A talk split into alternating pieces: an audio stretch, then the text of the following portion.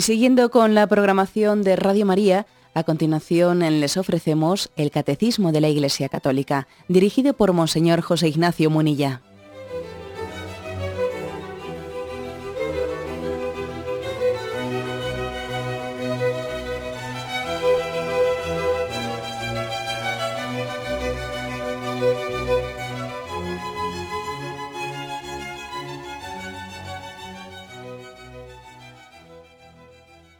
Cordial saludo a todos los oyentes de Radio María.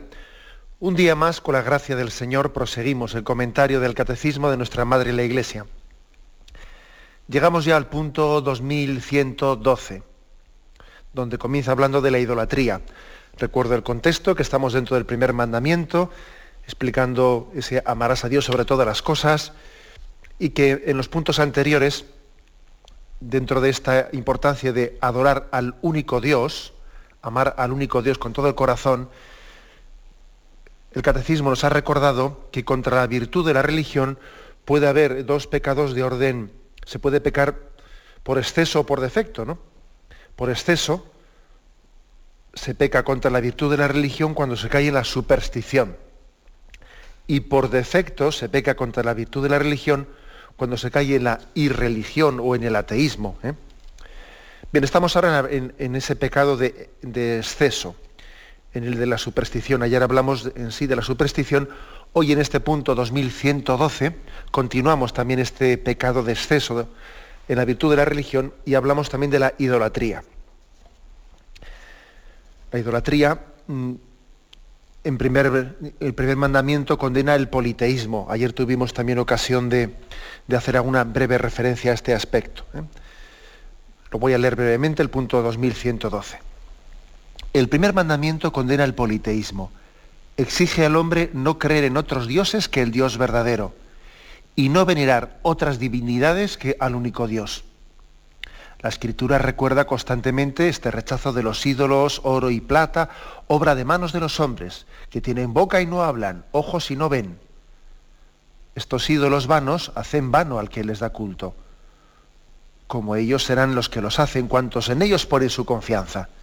Dios, por el contrario, es el Dios vivo, que da vida e interviene en la historia. Bueno, recordábamos ayer pues, como el, politeísmo, aparte de ser pues, un pecado, ¿eh? un pecado contra, contra, la revelación, aparte de, de chocar frontalmente ¿no? contra la revelación de Dios que se manifiesta como el único Dios, Señor de cielo y tierra, aparte de ser pues, un pecado contra esa revelación, también es irracional.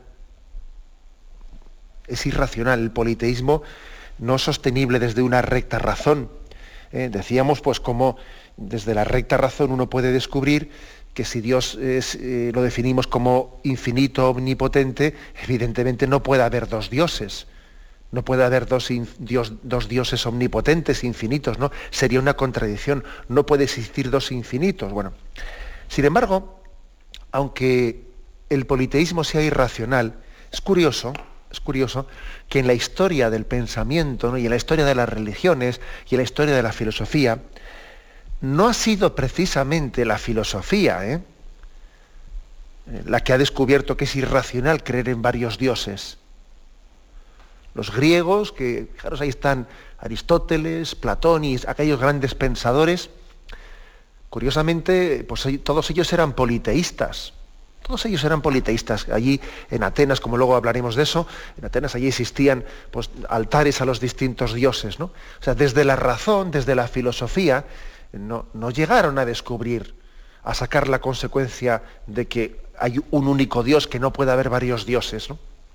Es verdad que ahora decimos, es irracional. Es que es irracional decir que hay varios dioses. Sí, es irracional. Pero fíjate que los filósofos no fueron capaces de descubrirlo. ¿no? La prueba, esto, esto, demuestra que la razón está también enferma y tocada pues, por nuestro pecado original y hace que, que no sea tan sencillo utilizar bien la recta razón y que nuestra razón está muy ofuscada. El pecado original hace que, que el razonamiento necesite también de, la, de la gracia para poder ser asistido y preservado del error. Bueno, por eso también Dios tuvo misericordia de nosotros y se reveló, se descubrió, se nos dio a conocer porque veía que nosotros pegábamos palos de ciego. Veía que el hombre, intentando conocer a Dios, pegaba palos de ciego, ¿no? Y veía que unos con buena voluntad, ¿no? pero intentando adorar a Dios verdadero, estaban adorando un volcán. Y que otros con buena voluntad, intentando adorar a Dios verdadero, estaban adorando pues, a las criaturas, ¿no? Y estaban construyendo con sus manos dioses falsos, ¿no? Es decir, que la, revelación en la historia de, la humanidad, la revelación ha sido necesaria para que confesemos a Dios verdadero. Es curioso que se suele hacer una imagen, una imagen de que la, fe pues es, supone un estadio cultural más atrasado y la razón, la filosofía es un estadio cultural más avanzado, ¿no? Sí, sí, sí, eso queda muy bonito decirlo. Es muy progre, ¿no? Entre comillas, ¿no? Pero la historia nos ha demostrado lo contrario que tuvo que venir la revelación para decirles a los, eh, a los filósofos, a aquellos hombres griegos tan avanzados, etcétera, ¿no? que tenían aquella generación y, y, aquel imperio romano que era, bueno, pues había que decirles, no, mira, no, es que es ridículo pensar en varios dioses. Hay un único Dios, creador de cielo y tierra. Bueno, por eso también, por eso también hay que decir que nosotros eh, a la hora de establecer un diálogo interreligioso, pues lógicamente se prioriza sin despreciar, por supuesto, a las religiones politeístas, ¿no? con las que también la Iglesia mantiene pues, una relación, un diálogo, pero sin despreciar a, las religiones politeístas, pues lógicamente primamos, primamos, priorizamos la relación con las, con las religiones monoteístas, con las que quieren en un único Dios. Y tres son las grandes religiones monoteístas, ¿no? el judaísmo, el cristianismo y el islam. El judaísmo, bueno, pues para que en toda la historia del Antiguo Testamento, precisamente el pueblo de Israel está siendo educado, luego lo veremos, está siendo educado pues para que, caiga en cuenta y vaya purificando la imagen que tiene de Dios, no se contagie de esas concepciones politeístas de los pueblos que están circuncidando, perdón, que están rodeando rodeando a Israel. Israel era un pueblo monoteísta rodeado totalmente, ¿no? como un islote rodeado de, culturas politeístas. Y fue una auténtica lucha conservar ese monoteísmo en medio de culturas tan, ¿eh? tan politeístas. O sea que hay una. Eh, la historia de, la religiosidad de Israel es heroica. ¿eh? Es heroica porque es que es luchar contra, contra viento y marea así como hoy en día también nosotros nos damos cuenta de que mantener unos principios cristianos en medio de esta sociedad eh, secularizada, pues es muy duro.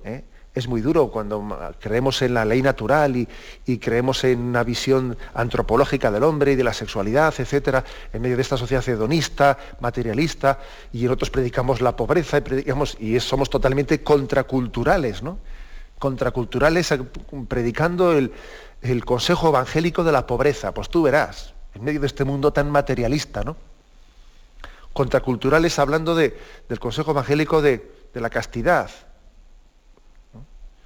de la virtud de la, pureza, totalmente contraculturales somos, ¿no? Bueno, pues es que no, no pensemos que cualquier tiempo pasado fue mejor, porque el propio Israel tuvo que abrirse paso también, ¿no?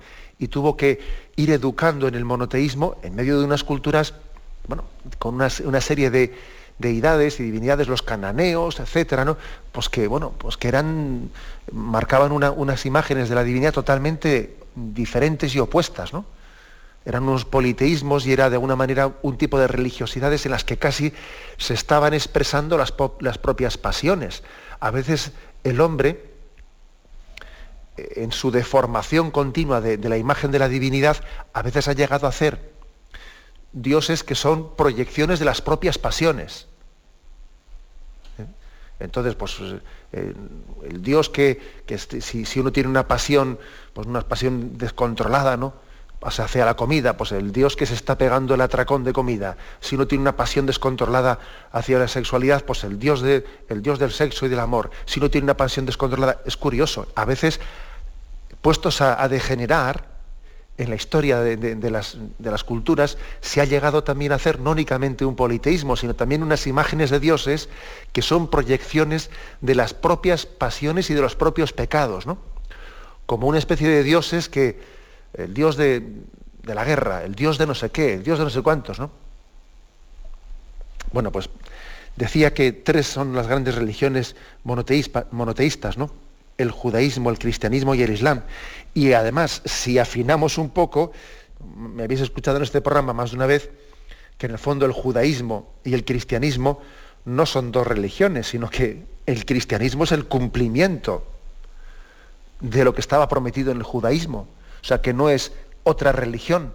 Jesucristo no vino a romper con el judaísmo, no, no, vino a darle cumplimiento a lo que estaba prometido, que llegaría un Mesías, etcétera, etcétera. ¿eh? Y el Islam hay que decir que nació, nació pues desde una serie, desde una serie de sectas mm, mm, heréticas cristianas que fueron las que Mahoma había conocido. O sea, Mahoma no conoció al, al cristianismo fiel, sino conoció una serie de sectas heréticas en aquel lugar a partir de las cuales se fue formando el Islam. O sea que hay que decir que de las tres religiones monoteístas en el fondo, en el fondo vemos que no hay más que han partido de una única revelación.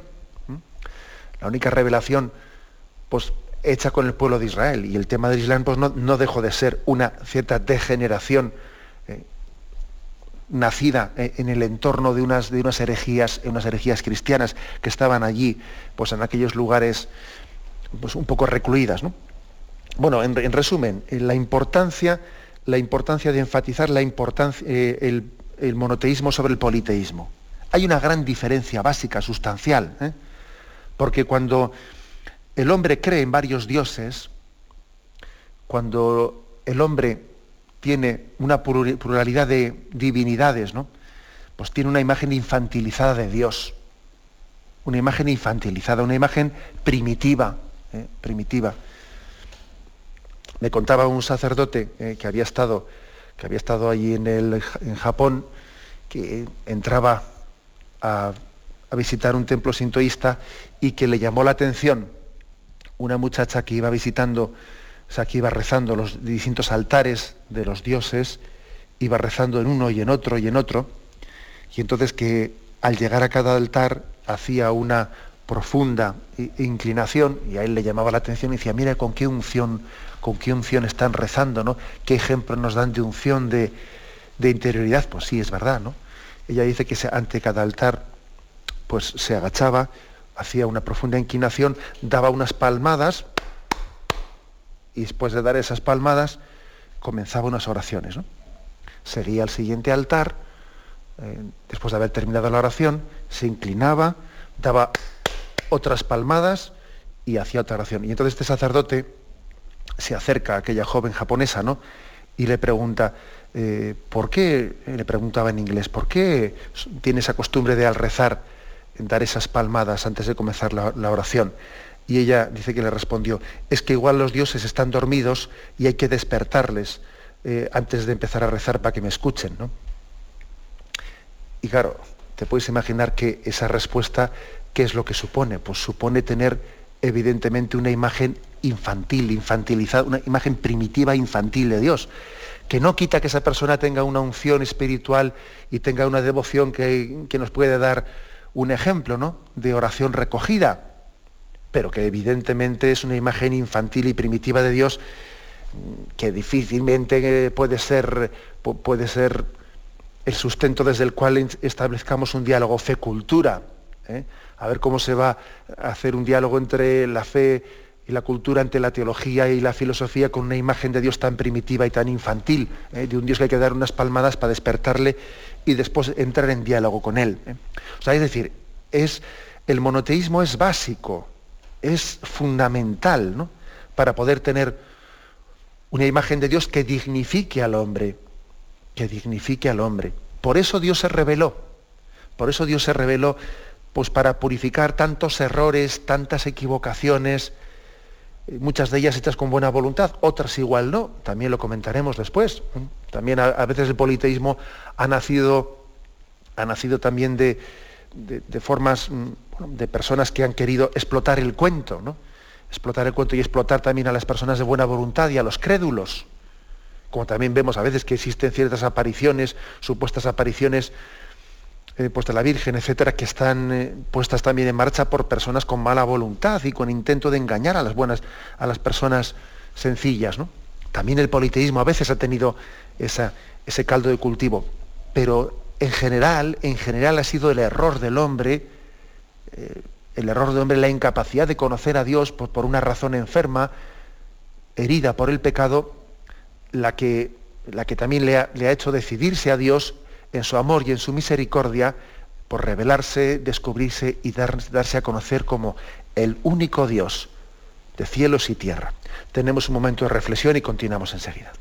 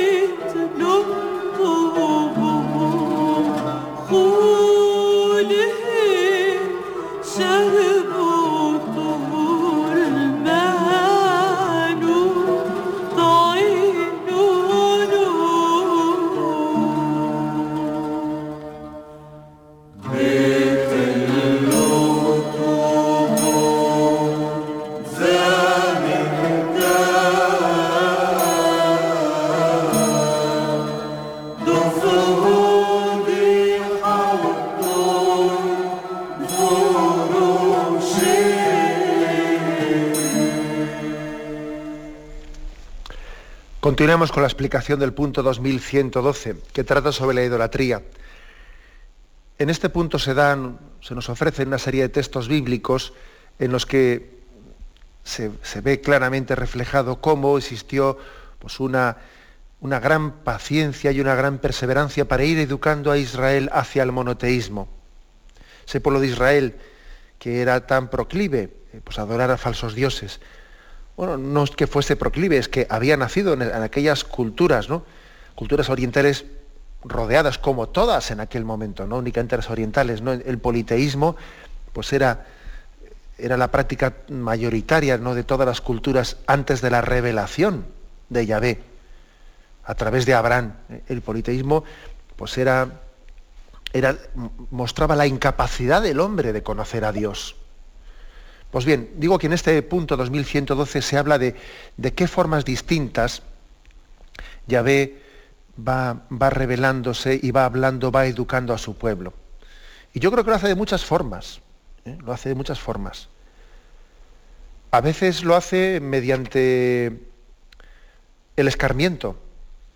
El escarmiento habla con, actúa con dureza. Actúa con dureza, los profetas actuaron con dureza frente a las tendencias politeístas. ¿no?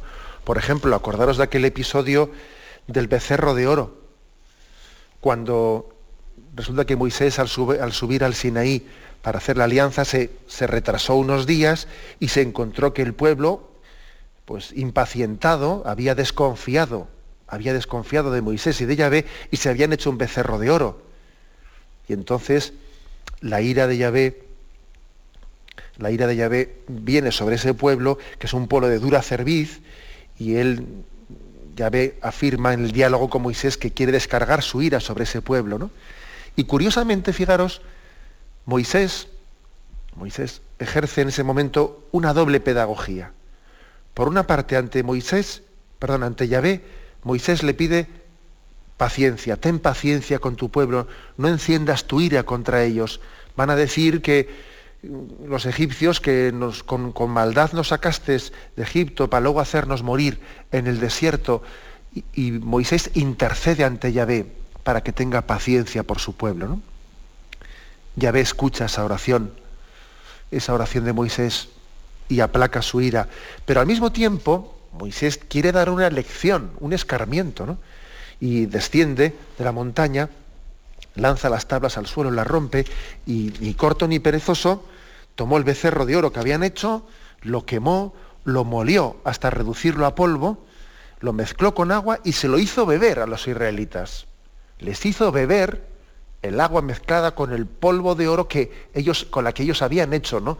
el becerro de oro. Quiso darles un escarmiento.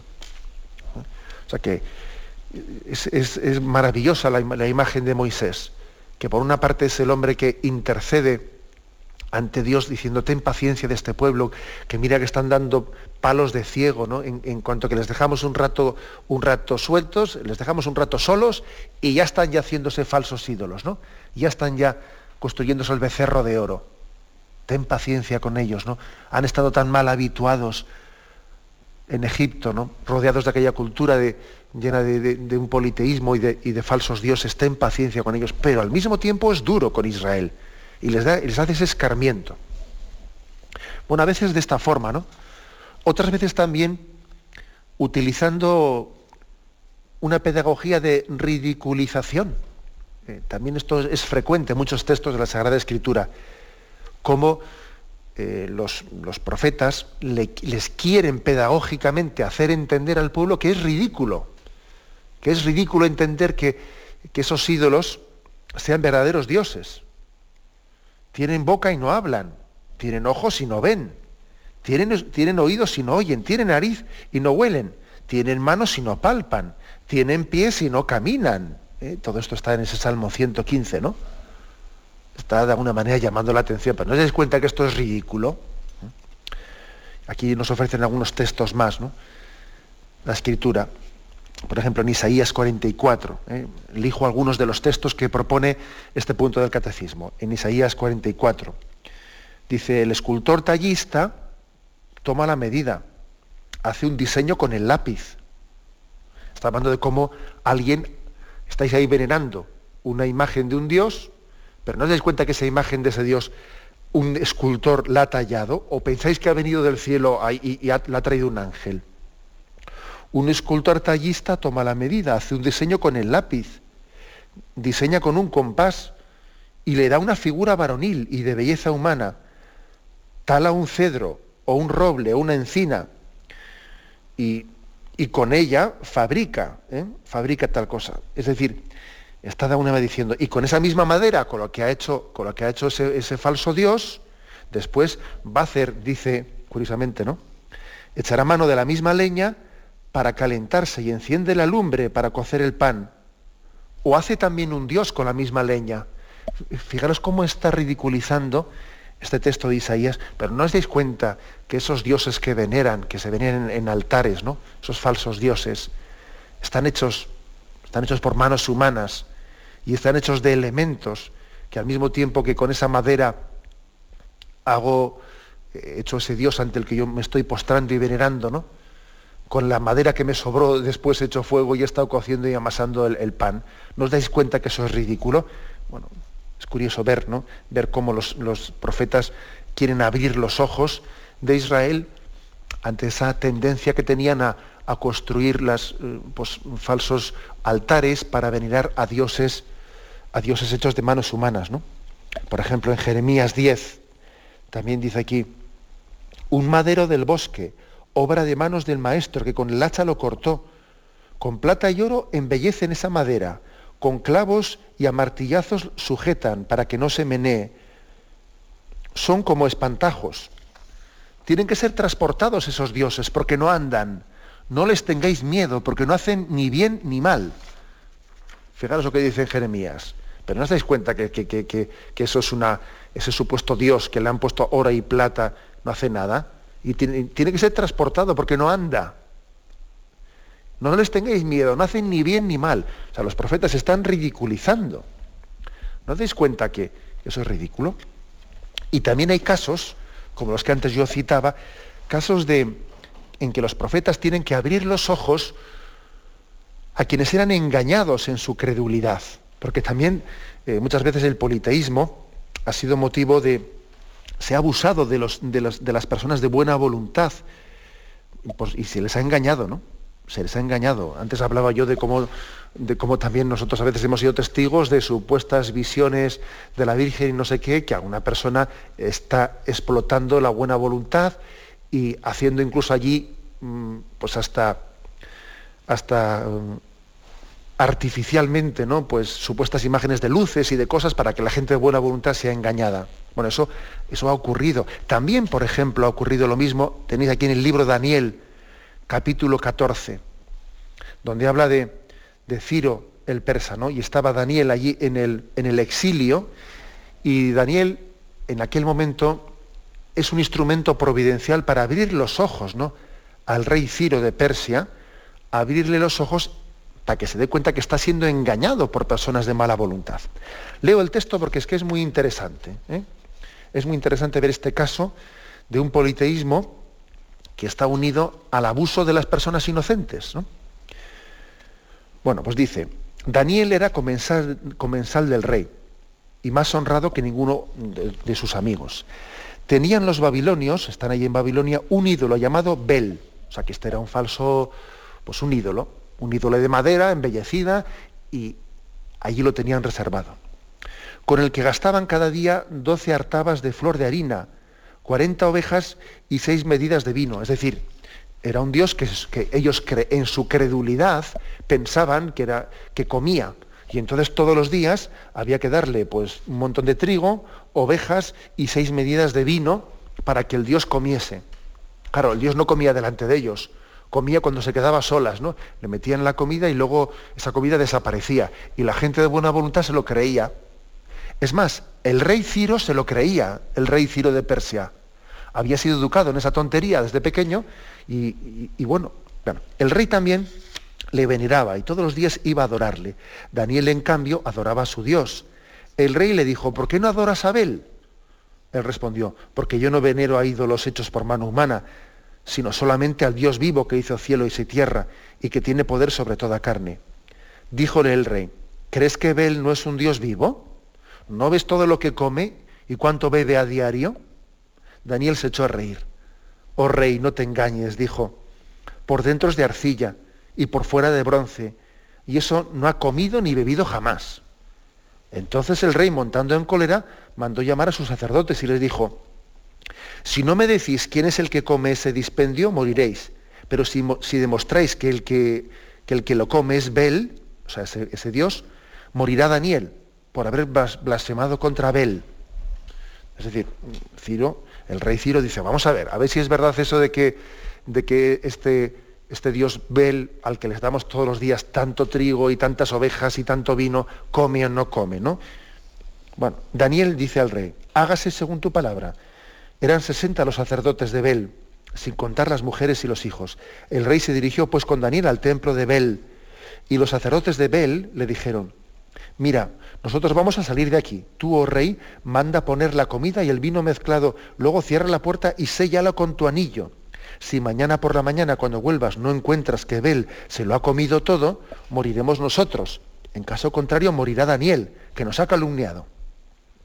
Estaban ellos tranquilos porque se habían hecho una entrada secreta debajo de la mesa y por allí entraban normalmente a llevarse las ofrendas.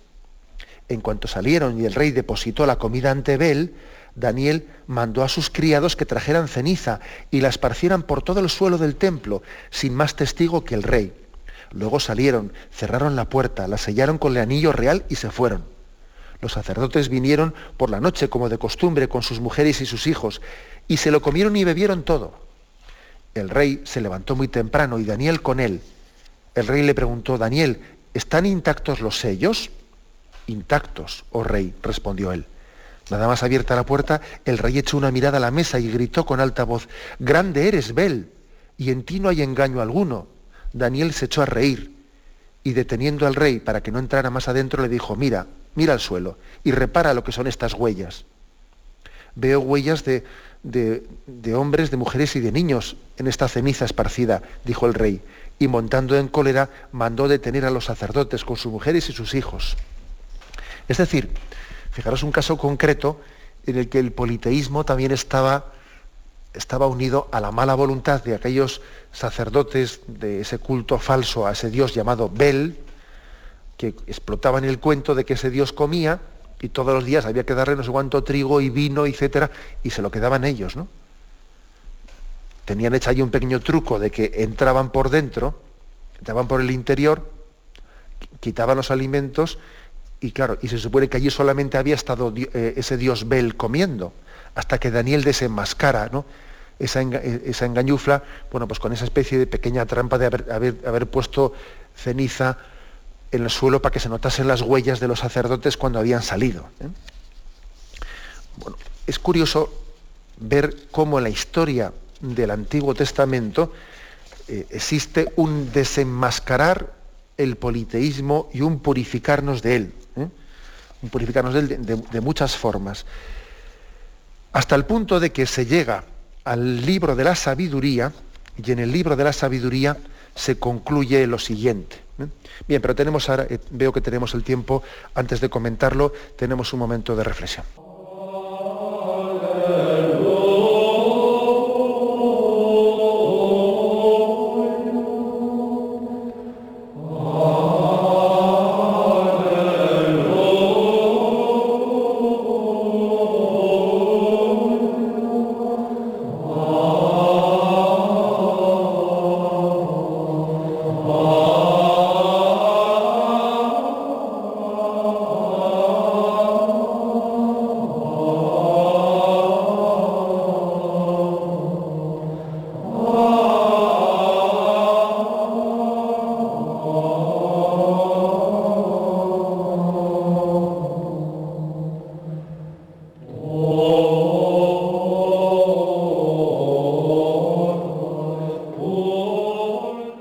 Continuamos explicando el punto 2112.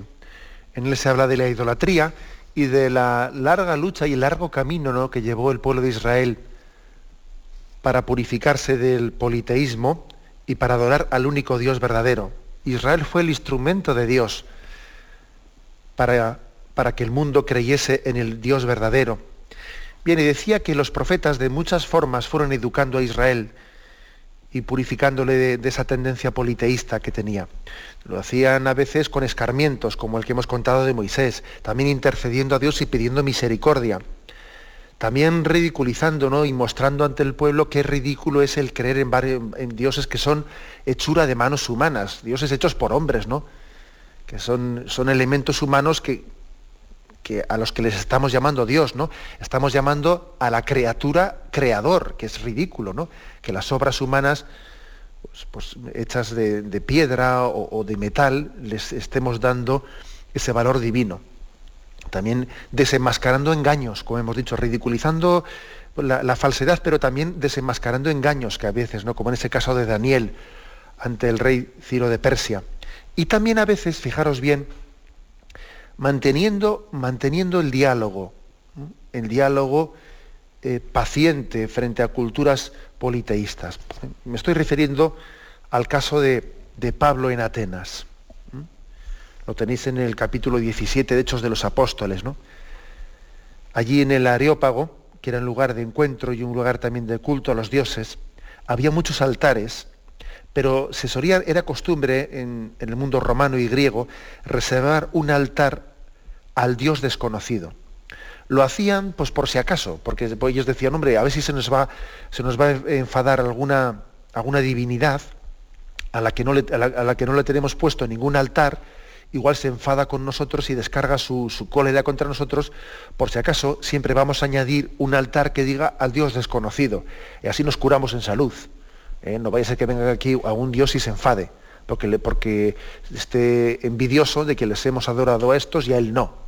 ¿Eh? Fijaros también lo que supone la ridiculez del politeísmo. ¿eh? Bueno, pues en aquel contexto, Pablo visita Atenas y entiende, pues entiende pues que igual que no es prudente, pues bueno, pues puede ser no prudente en ese contexto cultural hacer lo que hizo Moisés, de sencillamente derribar todas las los altares y reducirlos a polvo, etcétera. Bueno, entiende que está en otro contexto distinto el ateniense y que aquí tiene que bueno, pues mm, predicar el monoteísmo mediante un diálogo y también un mostrarles, ¿no? mostrarles la, veracidad de, que en ese altar que ellos reservan al Dios desconocido, en el fondo está la clave de la auténtica religiosidad.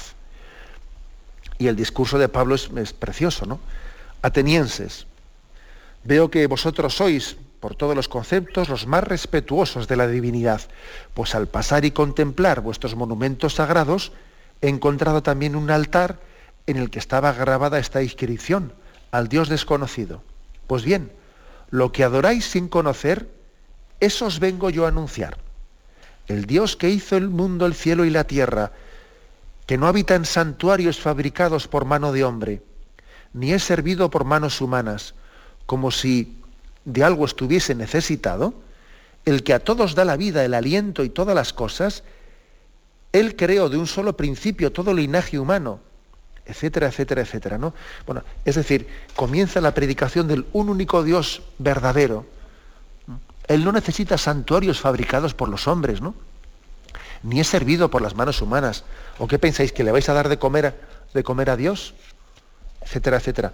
Es, precioso ver también cómo Pablo echó mano ¿no? de, de esta forma de purificar el politeísmo de los griegos si a veces también se echa mano pues, pues también del escarmiento, del escarmiento incluso duro, también ¿eh? se echa mano aquí de ese diálogo eh, paciente y prudente. Y quizás la conclusión, ¿eh? la conclusión de, todo ello está en el libro de la sabiduría, en, donde en el libro de la sabiduría, que ya es de los últimos libros del Antiguo Testamento, se habla de cómo existe una culpabilidad en el politeísmo, de cómo el hombre ha sido creado por Dios con, también con esa llamada a conocer al único Dios verdadero. Eh, dice aquí Sabiduría 13, 1, 15. Sí, vanos por naturaleza son los hombres en quienes había ignorancia de Dios y no fueron capaces de conocer por las cosas buenas que se ven aquel que fue el creador y el artífice de las cosas buenas. ¿Eh? Es decir, que nosotros tenemos tenemos la responsabilidad de ser capaces de conocer al Creador a través de las criaturas. Y sin embargo, dice el libro de la sabiduría, hemos sido cautivados por la belleza de las criaturas y les hemos llamado dioses. Hemos llamado Dios a la criatura en vez de al Creador. Y aquí dice que somos inexcusables. ¿eh? Por tanto, son inexcusables los que no han conocido a ese único Dios verdadero. Bueno, como veis aquí hay todo un proceso largo, un largo proceso en esa, en, esa educación del pueblo de Israel. Y finalmente, fruto de todo este recorrido, hay que decir que frente a esta denuncia del, del, politeísmo, de los falsos dioses, a esa denuncia continua y constante, no únicamente los profetas están insistiendo en que en qué, no creemos, sino también están diciendo en qué creemos. Por Dios, por el contrario, es el Dios vivo. Nosotros creemos en el Dios vivo y verdadero, no en un Dios muerto, no en un Dios que es una imagen, una imagen artificialmente creada por el hombre, ¿no? Por ejemplo, Josué 3.10, que aquí propone el catecismo, dice, en esto conoceréis que el Dios vivo está en medio de nosotros, Dios vivo el Salmo 42.3. Mi alma tiene sed de Dios, del Dios vivo. ¿Cuándo entraré a ver el rostro de Dios? Frente a ese politeísmo que son imágenes mm, bueno, pues, muertas, cosificadas de Dios, Israel insiste, insiste con fortaleza en que nuestro Dios es un, el único Dios, Señor de cielos y tierra, y es un Dios vivo digamos que está viniendo ya a decir, es una persona, ¿eh? aunque no lo, no lo, diga así expresamente, ¿no? es una persona viva con la que tenemos una relación ¿eh? de intimidad. ¿De qué podíamos concluir de todo, de todo este recorrido que hemos hecho? Pues podíamos concluir con esta frase, eh, con esta frase mm, que el mismo Salmo 115 aquí expresa y el catecismo recoge que cuando el hombre, eh, cuando el hombre es idólatra, que cuando el hombre es politeísta, tiene una religión politeísta, adora a varios dioses que encima son criaturas humanas, de alguna manera eso conlleva que el hombre pierda su dignidad. Fijaros lo que dice el Salmo 115, lo dice así. Tienen boca y no habla, tienen ojos y no ven. Como ellos serán los que los, que los hacen, cuantos en ellos ponen su confianza. Es decir, si el hombre pone su confianza en falsos dioses, si el hombre es politeísta y está poniendo su alma, corazón y vida en, en fondo en dioses, en ídolos que son hechura de manos humanas, el hombre pierde su dignidad. Como ellos serán los que los hacen, cuantos en ellos ponen su confianza. ¿eh? Por tanto, el hombre pierde su dignidad en la medida en que adora a falsos dioses. Esto es algo muy, muy básico. Si Dios quiere mañana, de otra forma tendremos ocasión de también de comentarlo. ¿eh? Pero se dice que quien ama a las cosas se cosifica. Quien ama a las personas se, se personaliza. Quien ama a Dios se edifica. Quien no ama nada se nulifica. Es decir, si alguien está amando al Dios vivo y verdadero, se está deificando, ¿no? Pero si alguien está amando pues, a unos ídolos, que son, pues son de plata y oro y han sido hechos por un orfebre, pues en el fondo está perdiendo ese hombre al amar eso, al amar esa cosa, se está cosificando. Yo me estoy cosificando. Sin embargo, el que, el que ama al Dios espiritual, al Dios que es espíritu puro, se está espiritualizando. Así, eh, esto es lo que dice el Salmo 115, versículo 8, ¿no? Como ellos serán los que los hacen, cuantos confían en ellos. Si tú haces y adoras dioses que son de plata, de oro, de madera, tú te estás cosificando, porque estás entregando tu amor y tu vida no al Dios espíritu puro, no, si estás entregando a las criaturas humanas y estás perdiendo tu dignidad. ¿eh? Es lo que dice aquí el, el Salmo 115. Por eso es tan, importante, ¿no? que no es, una...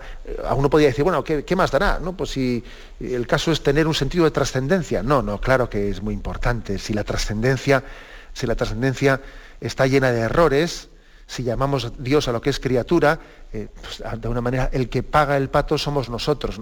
Si el hombre no conoce la, imagen verdadera de Dios, él mismo pierde eh, ese concepto de ser imagen y semejanza de Dios. Qué importante es, ¿no? Conocer al Dios verdadero, cómo es Dios. Porque si yo soy imagen y semejanza de Dios, si no conozco al, Dios verdadero, no me conozco a mí mismo. Está bastante claro. Yo soy imagen y semejanza de quién? A ver, ¿de quién? Necesito conocer la imagen de Dios verdadero. Si no, yo no sé, yo no sé quién soy. Porque soy imagen y semejanza de algo desconocido, ¿no? O de algo mal conocido. O conocido con errores muy graves. Por tanto, es importantísimo conocer a Dios. Solo conociéndole a Él caemos en cuenta de que somos fruto del amor divino, que hemos sido queridos y amados por Dios y que nosotros somos imagen y semejanza suya, ¿no? Y creados también con esa misma vocación al amor. Si el hombre no conoce la imagen verdadera de Dios, se desconoce a sí mismo. Somos unos desconocidos para nosotros mismos. Y solamente al conocer a Dios, ¿no? podemos también caer en cuenta de, la dignidad con la que hemos sido creados. Bien, lo dejamos aquí.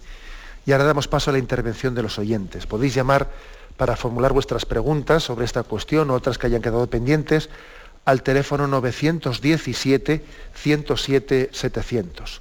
917-107-700.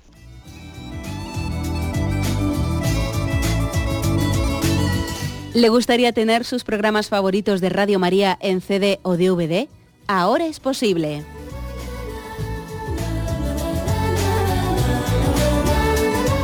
Le sugerimos que primero se informe en qué formato de audio lo puede escuchar en su equipo, DVD o CD, teniendo en cuenta que no todos los lectores de CD pueden reproducir el formato digital MP3 en el que enviamos nuestros programas. Y luego, si quiere en su casa esos programas que tanto le gustan, solo tiene que escribir una carta a Radio María, Paseo Lanceros 2, primera planta 28024, Madrid. indicando si lo quiere en CD o DVD y cuántos programas. También le rogamos que escriba su nombre, dirección y no se olvide de facilitarnos un teléfono de contacto para cualquier duda que nos surja.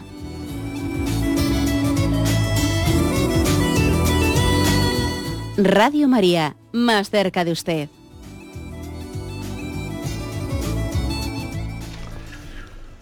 Sí, buenos días, ¿con quién hablamos? Hola, buenos días. Mire, llamo desde Madrid. Adelante. Mm, voy a intervenir, aunque tampoco va relacionado con la, con la explicación de hoy. Yo soy una persona separada que hablé con usted la semana pasada y entonces me alivió mucho diciendo que los sufrimientos de los separados también Dios los coge. Pues ahora mi pregunta es muy concreta porque me surge otra nueva pregunta. Me, quiero saber qué diferencia hay entre separación y divorcio. Yo estoy separada, ahora me dicen que si hay un divorcio hay uno unos trámites más fáciles. Yo, si me tengo que alejar de mi comunión, de mi misa, de todo lo que me está ayudando, no creo ni que lo tendría que pensar siquiera, pero quiero, quiero su ayuda, quiero que me diga si yo, mm, divorciándome, me tengo que separar de la iglesia, tengo que prescindir de mi comunión diaria y de mi vida que lleva toda la vida. Muchas gracias, mi Señor. De acuerdo.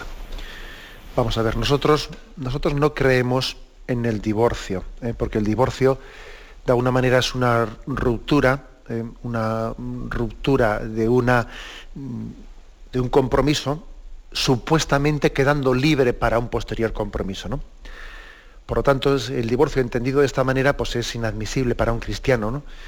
Ahora, es cierto que la legislación española puede ocurrir que aunque una persona no quiera el divorcio, eh, sin embargo, la otra parte, llevando las cosas hasta el final, le imponga el divorcio. Eso en la legislación puede ocurrir, ¿eh? que yo no pido el divorcio, yo pido únicamente la separación, pero claro, la otra parte, aunque sea más costoso y tarde un poco más de tiempo, si no tiene mi colaboración, finalmente acabe consiguiendo el divorcio. Luego, claro, si él consigue el divorcio, yo también estoy divorciado, porque claro, es así. ¿eh? En ese caso, evidentemente, uno no tiene tal culpabilidad, porque el divorcio... Ahora, eso no quiere decir, una persona, por tanto, puede estar legalmente divorciada, pero sin embargo eh, está divorciada porque la otra parte es la que ha, forzado esa situación. Y él, mm, el hecho de que uno esté divorciado, no supone que él esté separado de la comunión con la iglesia, siempre y cuando él mantenga la fidelidad y no, y no esté adquiriendo ningún otro compromiso con otra persona que en el fondo sería adulterio. ¿eh? Por lo tanto, ¿yo qué consejo le daría a usted? Que aunque le ofrezcan legalmente mayores facilidades para el divorcio, usted no se agarre a ellas. No se agarre a ellas. Porque además siempre hay que pensar en la posibilidad de que una separación pudiese tener solución. Siempre hay que pensar en la posibilidad de la conversión. De que, de que uno mismo y la persona y mi marido del que, del que me he separado por motivos graves, muy graves, nos podemos convertir, puede haber una conversión y puede volver el matrimonio de nuevo a unirse. Mi consejo, por lo tanto, es que usted no, coja la vía del divorcio, que se quede la separación, que su marido le impone el divorcio al final, bueno, pues, pues de acuerdo, entonces usted será víctima de esa situación, pero incluso en ese caso usted, lógicamente, mantiene su deber de fidelidad a su marido y aunque legalmente usted esté divorciada, usted no tiene ningún impedimento en acercarse a los sacramentos, porque está manteniendo la fidelidad a su matrimonio y no está viviendo en adulterio con nadie. Bien, adelante, damos paso a un siguiente oyente. Sí, buenos, días, padre. Adelante, le escuchamos. Le llamo desde Cádiz. Adelante. Mire, em, sobre el tema que trata usted hoy, quería mm, preguntarle, em, porque, em, porque hay, hay algunas eh, sectas, a lo mejor como Testigos de Jehová, o otras religiones monoteístas, como por ejemplo los musulmanes, que nos llaman a nosotros idólatras y politeístas a los cristianos, porque tenemos nuestras iglesias llenas de, de santos, ¿no? Y, y, adoramos a varias personas divinas, o tenemos adoración o veneración a la Virgen, a los santos, tal. Entonces, bueno, nosotros sabemos que creemos en un solo Dios y todo esto. Pero sí es cierto que, que claro, mm, a veces nos falta formación para, para contestar a este tipo de, de cuestiones de ataques por donde hay personas que tienen esa carencia y, y los y los seducen y los enganchan, ¿no? Y aparte que, claro, también vemos que hay actitudes dentro de nosotros mismos en algunas personas que, em, que son de cierta idolatría hacia un santo de palo, le pasan la mano, le hacen ciertos eh, rituales y ciertas cosas que yo creo que no son cristianas, ¿no? Eh, yo particularmente creo que eh, me siento más a gusto en las iglesias que están más sencillas y que hay más austeridad y no hay tanto mm, podría prescindir perfectamente de todo ese tipo de historias, ¿no? Pero, ¿qué me dice usted de esto? que De acuerdo, vamos a ver. Yo, yo le diría que es que hay que distinguir radicalmente, eh, radicalmente entre lo que es la adoración y la veneración. ¿eh? Es, absurda esa, acusación que se, le hace puede hacer al catolicismo de, politeísmo o de idolatrización por el hecho de que nosotros veneremos a unos santos. Tenemos muy claro que los santos, mm, incluso la, la misma Virgen María, pues son criaturas humanas y su dignidad precisamente parte de que han sido obedientes a Dios, ¿eh? De que han cumplido la voluntad de Dios en su vida. No parte de otra cosa, su dignidad no parte de sí mismos, ¿no? sino parte de ser la esclava del Señor, como la Virgen María. Nosotros no adoramos a María, la veneramos por haber sido obediente a Dios. Luego esa distinción es, es, básica y es fundamental. ¿eh? Eh, luego yo creo que no hay que tener miedo a que la, que la devoción de los, eh, hacia los santos, incluso a veces también eh, con todas las, lo que ha podido suponer la, tradición y la cultura de nuestros pueblos, de, esas procesiones, a San Isidro, etc., no hay que tener miedo alguno a que eso nos pueda llevar a una, idolatría. Miedo ninguno, porque ha sido siempre formulada esa devoción con una correcta teología. Ojo, yo también le respondería a estas personas que existe también el peligro contrario, que es el de los iconoclastas. O sea, es decir, el peligro de, de que mm, ellos también estén negando una necesidad que tiene el hombre, que es de carne y hueso, de también de representar humanamente, ¿no? de representar la divinidad sin que eso suponga para nosotros en absoluto una idolatría. El hombre también necesita las imágenes.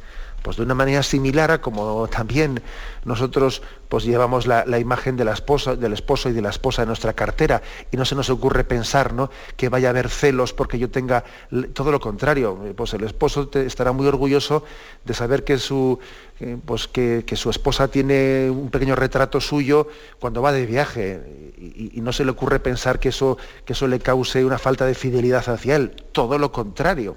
O sea, es decir, también necesitamos, ¿no? Necesitamos de mediaciones para expresar la imagen en el único Dios que es espíritu puro. ¿eh? O sea que yo creo que también existe el riesgo contrario al de la, al de la idolatrización.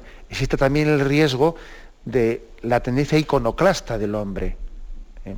a desencarnarlo. Y el hombre está encarnado y, necesita también la imagen para adorar al, al Dios único y verdadero. ¿eh?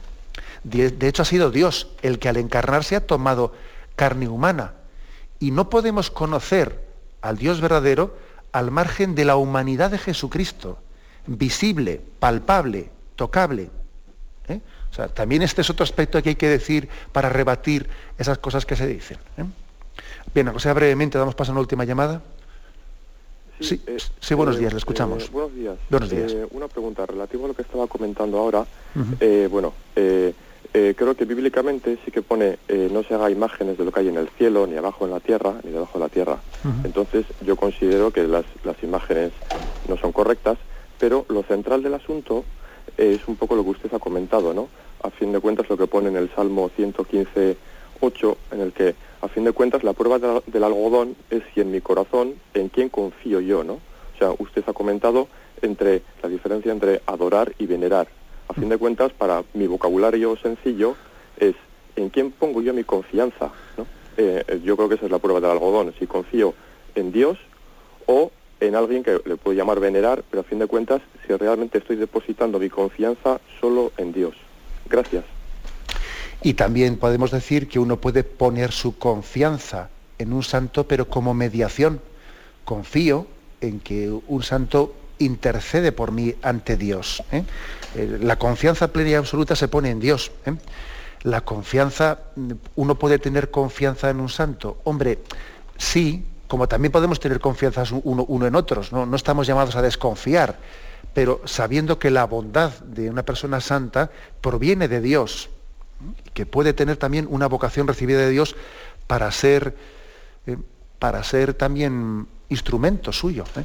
Insisto en que las imágenes, las imágenes, eh, el hecho de que la Sagrada Escritura en algún momento determinado podemos leer textos que dicen no hagáis figuras, figuras humanas de Dios, también hay que entender ese texto a la luz de la encarnación. Dios mismo ha tomado carne humana. Jesucristo, Jesucristo es el Dios vivo encarnado, visible, palpable, tangible. ¿eh? Con lo cual, digamos, no cabe decir, no cabe interpretar ese no os hagáis imágenes humanas eh, en, el mismo sentido en el Antiguo Testamento y en el Nuevo Testamento. Después de la encarnación, Dios ha sido, Él se ha hecho visible. ¿eh? Eso no lo olvidemos. No se puede, por lo tanto, en el Antiguo y el Nuevo Testamento hablar o hablar de, en el mismo sentido de esa visibilidad de Dios. Me despido con la bendición de Dios Todopoderoso, Padre, Hijo y Espíritu Santo. Alabado sea Jesucristo.